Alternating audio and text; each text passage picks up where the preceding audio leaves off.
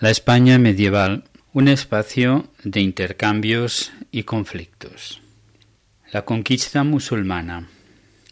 A principios del siglo VIII, la península ibérica estaba ocupada por los visigodos, quienes habían establecido un reino cuya capital estaba situada en Toledo. Se trataba, a esas alturas, de un reino cristiano. Por su parte, los musulmanes se hallaban en una etapa de expansionismo militar y habían culminado la conquista del norte de África, por lo que el paso siguiente era la península ibérica. El momento era propicio porque el reino visigodo estaba atravesando una fuerte crisis motivada por diversas causas, entre las que podemos citar la demográfica, ya que sucesivas epidemias de peste, sumadas a periodos de sequía y de hambruna, habían hecho que durante los últimos 25 años había perdido un tercio de la población.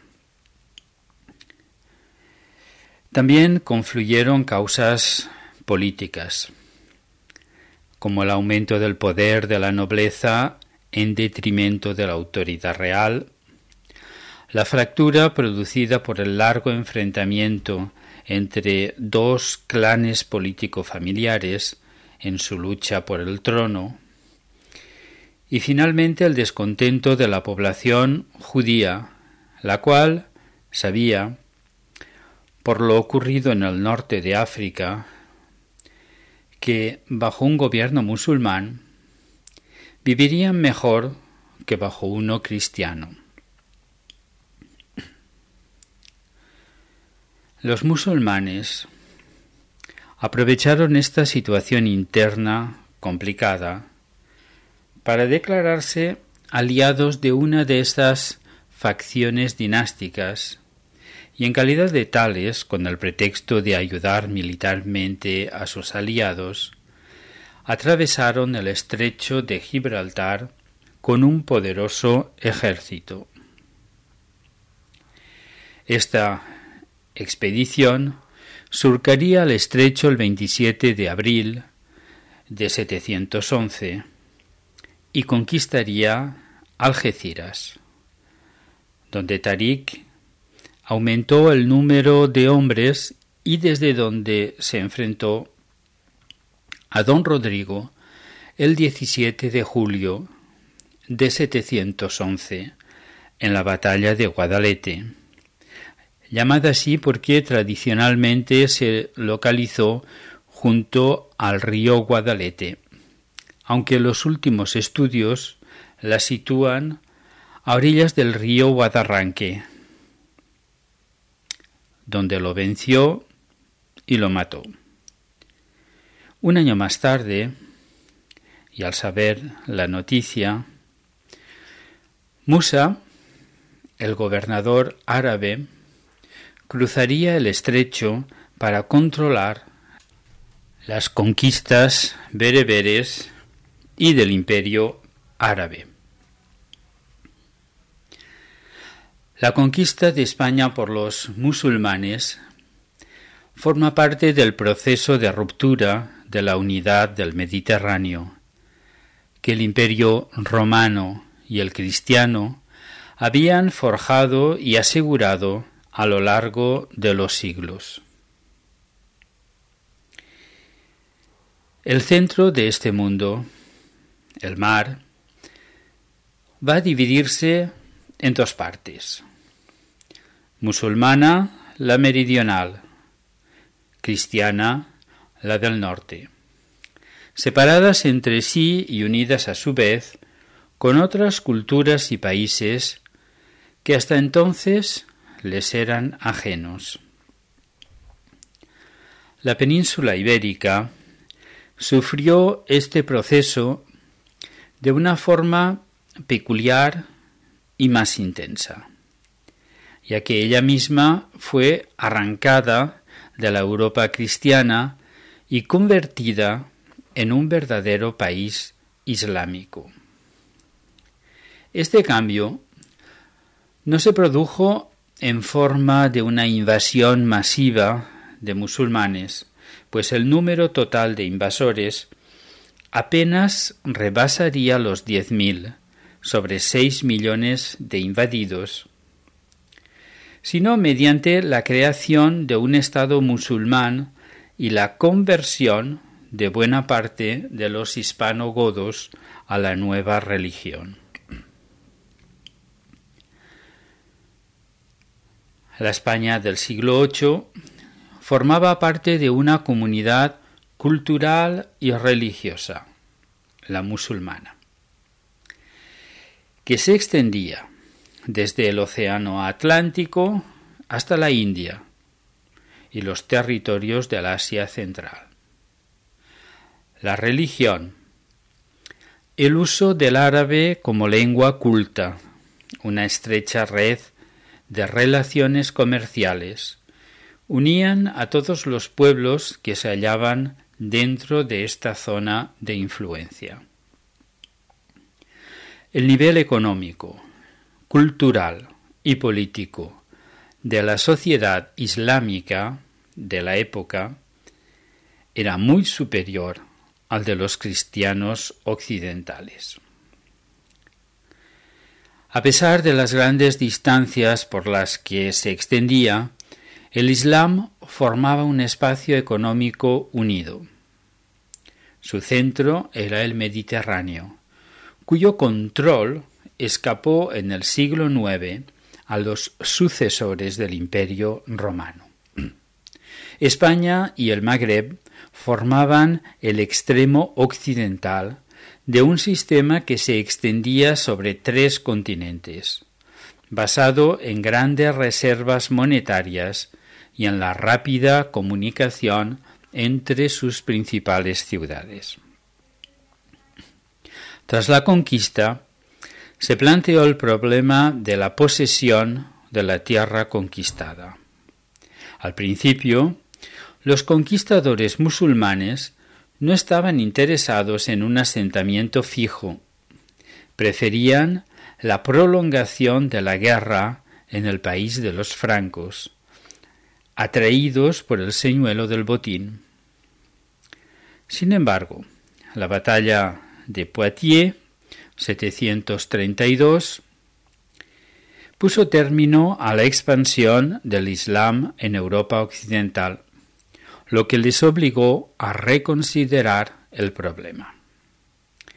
La minoría árabe que regía el Estado musulmán se reservó las ciudades y las zonas de regadío cediendo las regiones menos fértiles y más inseguras, la meseta del Duero y Galicia, a los bereberes, celosos conversos al Islam y verdaderos conquistadores de España, a quienes los árabes aplicaban una injusta política de discriminación, sometiéndolos a impuestos propios de los infieles. A raíz de estas tensiones, tuvo lugar en el año 740 una rebelión de los bereberes, paralela a otros movimientos de musulmanes no árabes contra la política discriminatoria de la dinastía Omeya, que fue derribada en 750. Estas luchas civiles, que en conjunto abarcaron unos veinte años, permitieron a los cristianos de Asturias la consolidación de sus fronteras. En 756, un príncipe de la perseguida dinastía Omeya, Abd al-Rahman I, se convirtió en emir independiente de España. Las conquistas musulmanas no se tradujeron nunca en conversiones forzosas y masivas.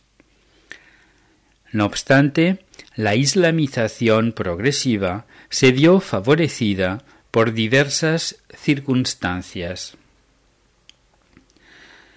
Los convertidos al Islam dejaban de pagar los tributos propios de los cristianos. Los esclavos y siervos de un señor cristiano alcanzaban su libertad, ya que un creyente no podía estar sometido a un infiel.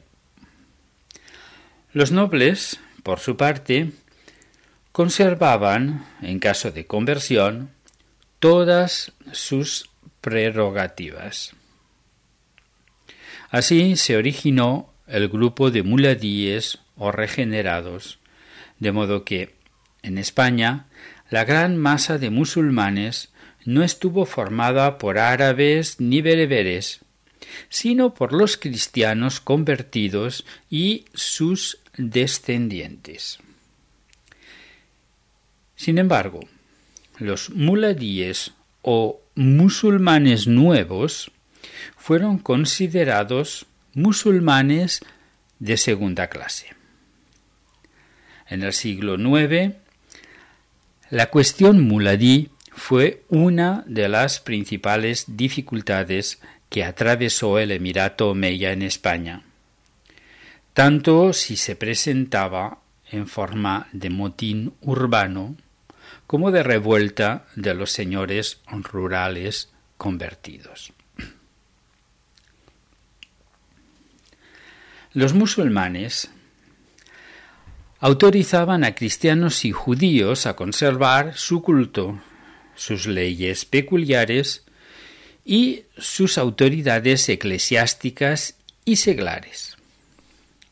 Los cristianos que habitaban el dominio musulmán se denominaban mozárabes, grupo opuesto a los muladíes. El siglo IX se caracterizó por la oposición entre árabes y bereberes. Los movimientos muladíes y mozárabes pusieron en peligro la integralidad del Estado musulmán. Durante el período de mayor esplendor, el califato, se produjo un equilibrio social propiciado por el aumento de poder del soberano, apoyado, apoyado por esclavos y mercenarios. A partir del siglo XI se intensificó la intervención africana en el Islam peninsular.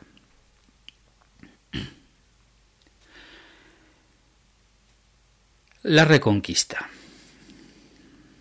La resistencia de Astures y cántabros ante el Islam fue la lógica continuación de la conducta de unos pueblos montañeses que siempre habían rechazado los intentos tanto del imperio romano como del reino visigodo de someterlos a los poderes de la llanura.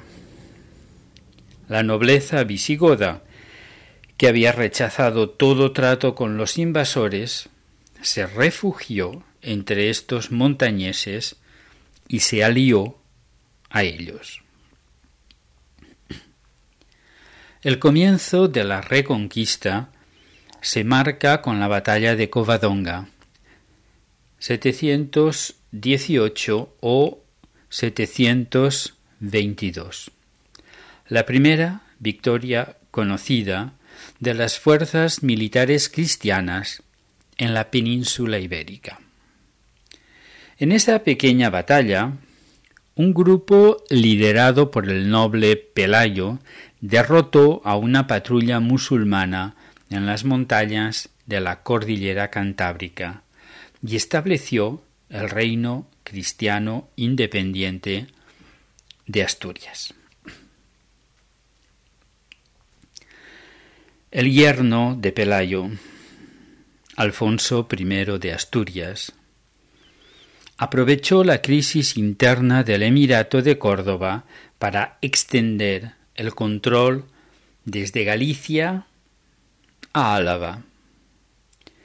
La sorprendente expansión y consolidación del minúsculo reino con el largo reinado de Alfonso II, 791-842, quien ya pudo vencer en batalla campal a los musulmanes, recuperó conscientemente la herencia visigoda, Officium Palatinum, favoreció la creación de monasterios y estableció la capital en Oviedo.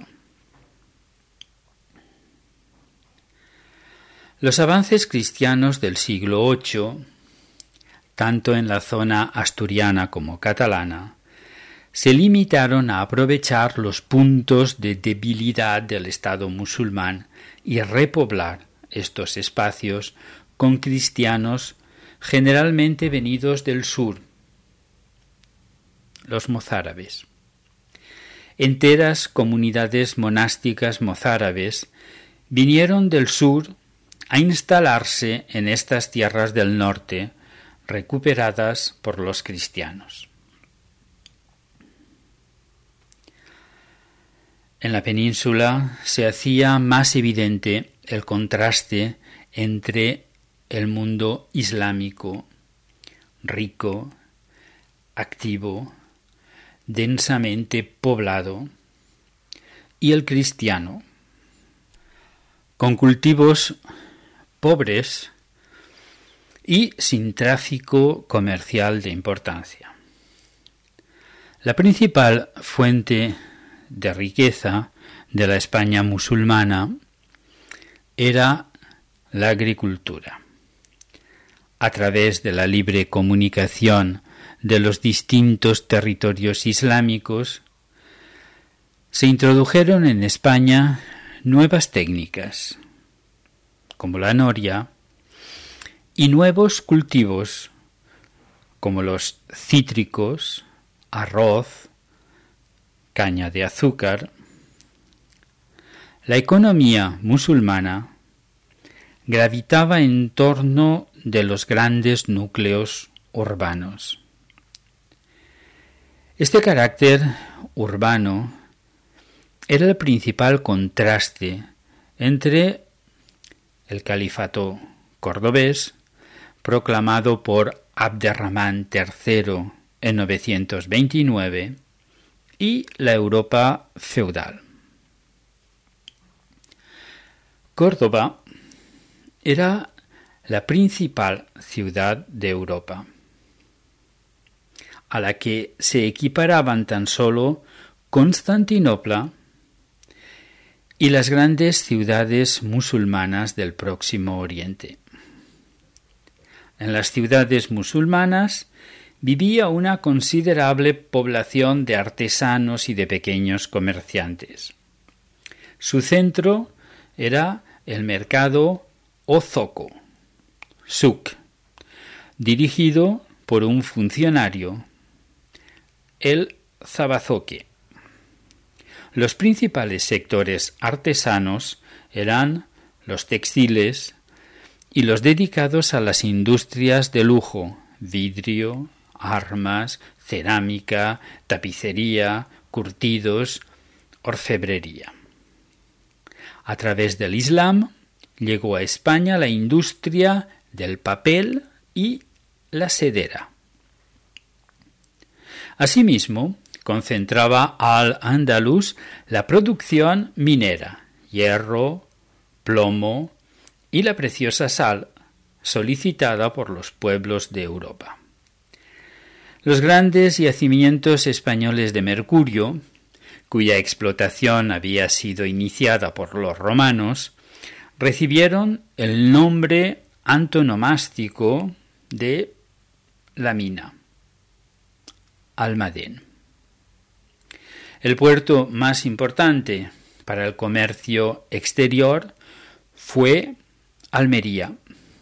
El comercio con Marruecos se realizaba a través de Sevilla. El sistema económico musulmán descansaba sobre una activa circulación monetaria, asegurada por el oro traído del Sudán. Los reinos cristianos hispánicos y aun los europeos gravitaban en torno al área del Direm. lo que estimuló la economía del norte. Por su parte, los cristianos basaban su explotación agrícola en cuatro elementos cereales, forrajes, huerto y ganado. El afán de pastores y ganaderos por hallar pastos adecuados hacia el sur es un dato fundamental en la progresión del territorio cristiano, hasta el punto de que se ha llegado a decir que la reconquista la hicieron las ovejas. Estos ganaderos formaban asociaciones para dirimir litigios y vigilar las tierras de pasto o mestas. Los rebaños se desplazaban siguiendo unas cañadas que unían los pastos de verano de los montes cantábricos con los pastos de invierno situados en los confines de la cristiandad, los llamados extremos del Duero o Extremaduras. El avance de la Reconquista creó una nueva y definitiva Extremadura en los valles del Tajo y del Guadiana. Por Jaca y Pamplona, el camino de Santiago se convirtió en lazo de unión de la economía castellano-leonesa con la europea. A finales del siglo X, los productos de origen franco comenzaron a competir en el mercado de León con las mercancías musulmanas y bizantinas. Finalmente, cabe mencionar una fuente de riqueza no productiva, el saqueo ligado a la guerra. De ahí la dificultad de desarrollar una burguesía en las tierras hispánicas, pues los conceptos de guerra, riqueza y honor, y el menosprecio de la vida mercantil y artesana eran predominantes dadas las circunstancias. El Estado hispano-musulmán, el Emirato. En Al-Andalus, la situación política evolucionó de la manera siguiente. Hasta 732 gobernaron los emires conquistadores que llevaron el poder del Islam hasta el corazón de Francia. Tras la derrota de Poitiers, se abre una etapa de emires sin autoridad juguetes de las facciones árabes e impotentes para sofocar el alzamiento de los bereberes. Solo a partir de 746 pareció que se había hallado una fórmula de equilibrio mediante el arbitraje ejercido por los jefes sirios, alianza entre el emir Yusuf al-Fihri y el jefe de la comunidad siria, al-Walid. Este equilibrio se rompió con la llegada del príncipe Omeya fugitivo, que fue el primer soberano musulmán de España, con el nombre de Abd al-Rahman I, 756-788. Entre sus principales enemigos se hallaban los, los emisarios de los califas abasíes de Bagdad, que, incapaces de recuperar al Andalus por las armas, trataban de producir allí un movimiento contrario a Abd al-Rahman. A pesar de estos obstáculos, Abd al-Rahman I logró crear un Estado musulmán independiente y unificado. Los emires del siglo IX, a partir de Al-Akam I, 796-822, ya no tuvieron que enfrentarse a los conquistadores árabes, sino a grandes movimientos populares de los conquistados, los muladíes. Entre 912 y 932, el emir Abd al-Rahman III afianza su poder y asume el título de califa. 929. Con el título califal, el soberano de Córdoba pasaba a ser uno de los tres grandes del Mediterráneo, equiparable al otro califa, al Fatimí del Cairo o al Basileus de Constantinopla.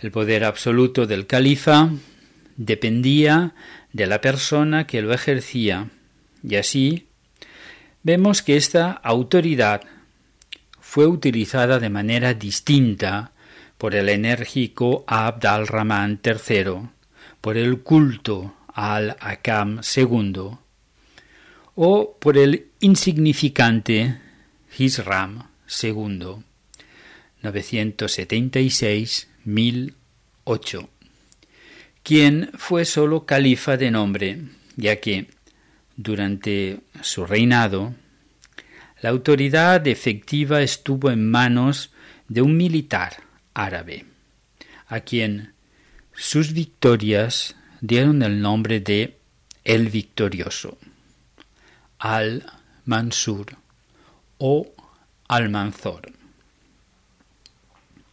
Al-Mansur murió en 1002.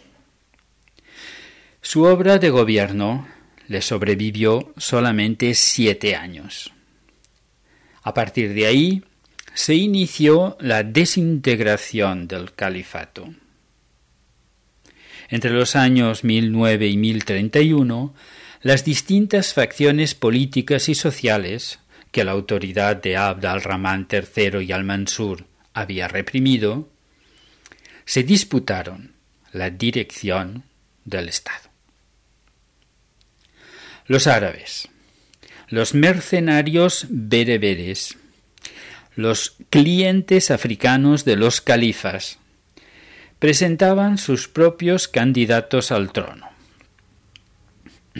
Pero este poder ya no era respetado. Muhammad II, Suleimán, Abd al-Rahman IV y V, califas de breve reinado, perecieron de muerte violenta, así como Hisham II y el general esclavo Walid que se había convertido en hacedor de califas. Son gravísimas las intervenciones extranjeras. Los hamudíes, familia norteafricana, proclamaron su propio califa, 1016. Los distintos partidos no dudaban en llamar en su auxilio a tropas cristianas, castellanos, catalanes o francos.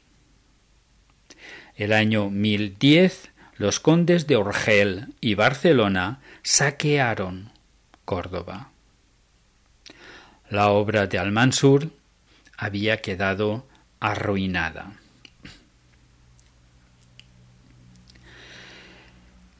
En el año 1031, el último califa, Hisham III, resignará su título sin que nadie le suceda.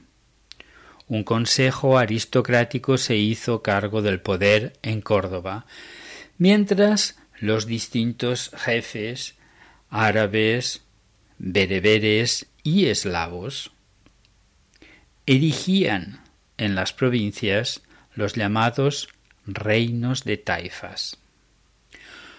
Un fraccionamiento tan rápido debía influir decisivamente en la relación de fuerzas entre los estados musulmanes y cristianos. Es decir, en la reconquista. En efecto,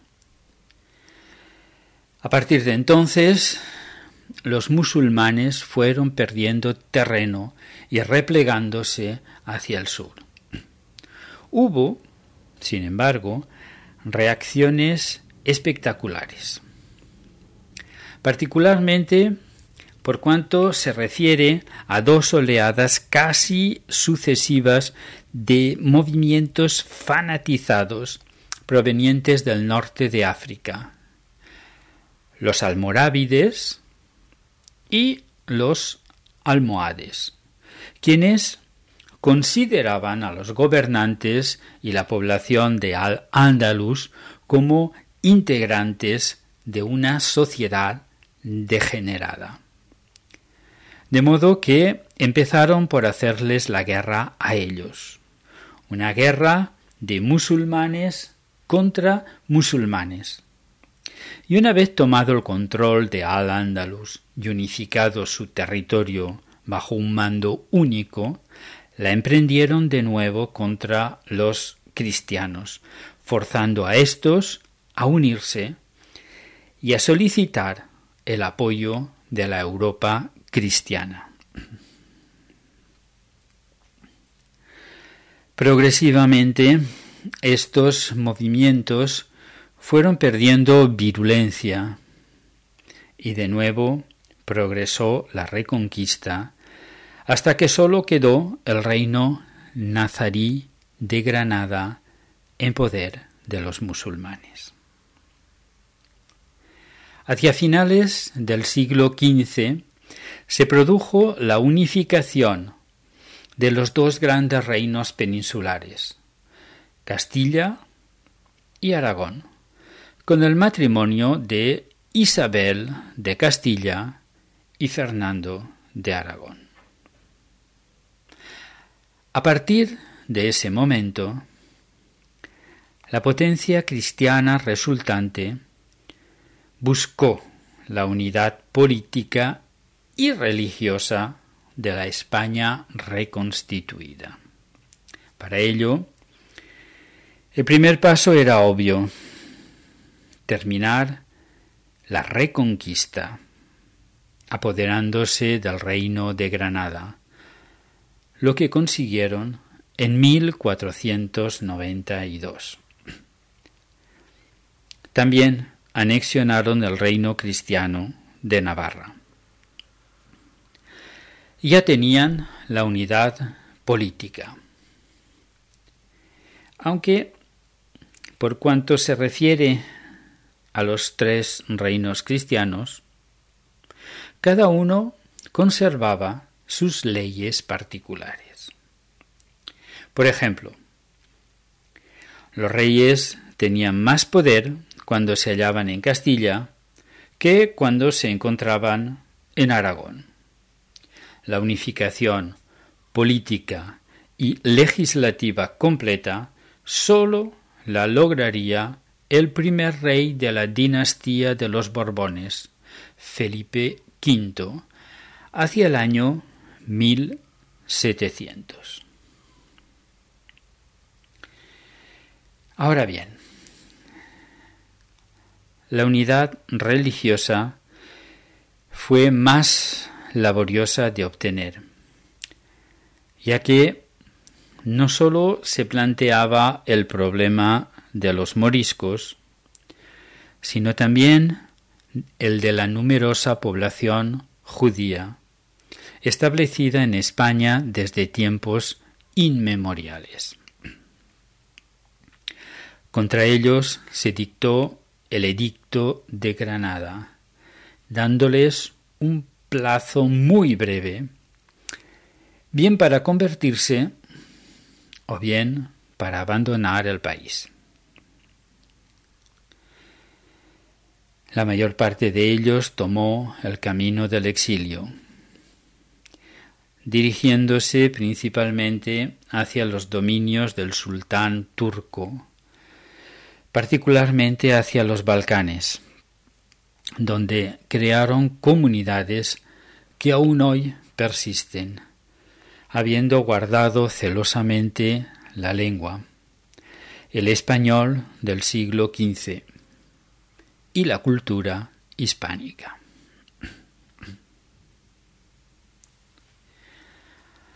Los que se quedaron conservaron sus propiedades y situación social, para algunos muy elevada, porque se trataba, entre otros oficios, de banqueros, médicos, letrados, etc. Puestos todos ellos de gran utilidad para el reino, razón por la cual la reina Isabel insistió mucho para que permanecieran. Ahora bien, su situación era delicada, ya que, una vez convertidos al cristianismo, si continuaban a practicar su antigua religión, podían ser acusados de apostasía, lo cual era considerado como una falta extremadamente grave por los cristianos. Así que pasaron todos ellos a hallarse bajo sospecha. La entera sociedad católica, que entraba a su vez en un periodo de fanatismo, desconfiaba de ellos.